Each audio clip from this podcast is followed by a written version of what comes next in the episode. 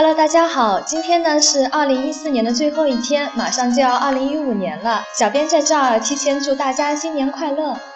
最近呢，网上流传年底前需要去办的几件事，第一呢是存款超过五十万的，最好去银行分开存；第二呢，信用卡各种储值卡积分，最好抓紧时间及时兑换；第三呢，银行卡账户免年费和小额账户管理费是需要去银行柜台办理的。第四呢，新房奴可以提前还房贷。那我们今天要聊的话题呢，就是和最后一点有关，供房族要不要提前还贷？年底了，不少供房族呢，在这个时候都会有年终奖发放，所以呢，提前还房贷也在计划之中。现在呢，大部分供房族采取的是等额本息还款的方式，还款利息支出呢，通常集中在还款的初期，提前还款呢，自然利息就支出的少。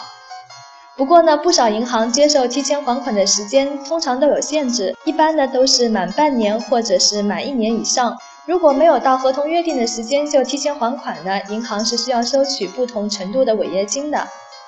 但是也不是所有的供房族都适合提前还款。小编呢整理以后发现有两类不适合提前还款的。第一类呢是选择商业贷款等额本息还款方式，并且呢已经处于还款的中后期的借款人。如果这类人群在还款的初期呢，选择提前还贷，还是可以减少利息支出的。但是如果已经过了还款的中期，实际上利息呢已经支付了大半，后面付的呢大多是本金，提前还款就未必划算了。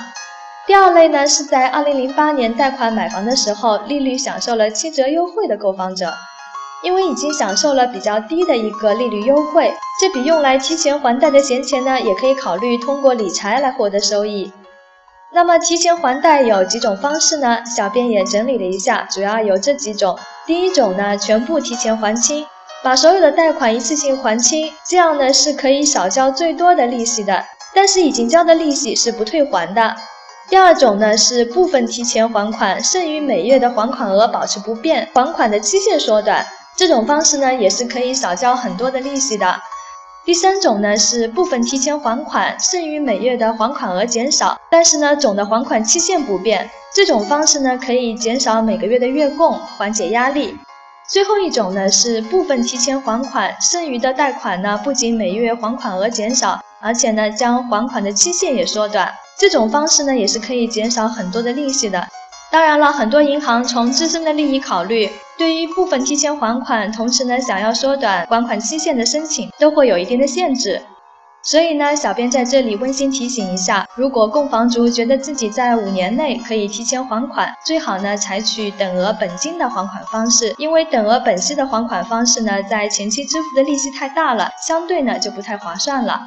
如果大家想要了解更多的理财资讯，可以关注我们挖财的微信号。微信搜索“挖财挖财”拼音的全拼就可以了，也欢迎大家继续在喜马拉雅收听我们的节目。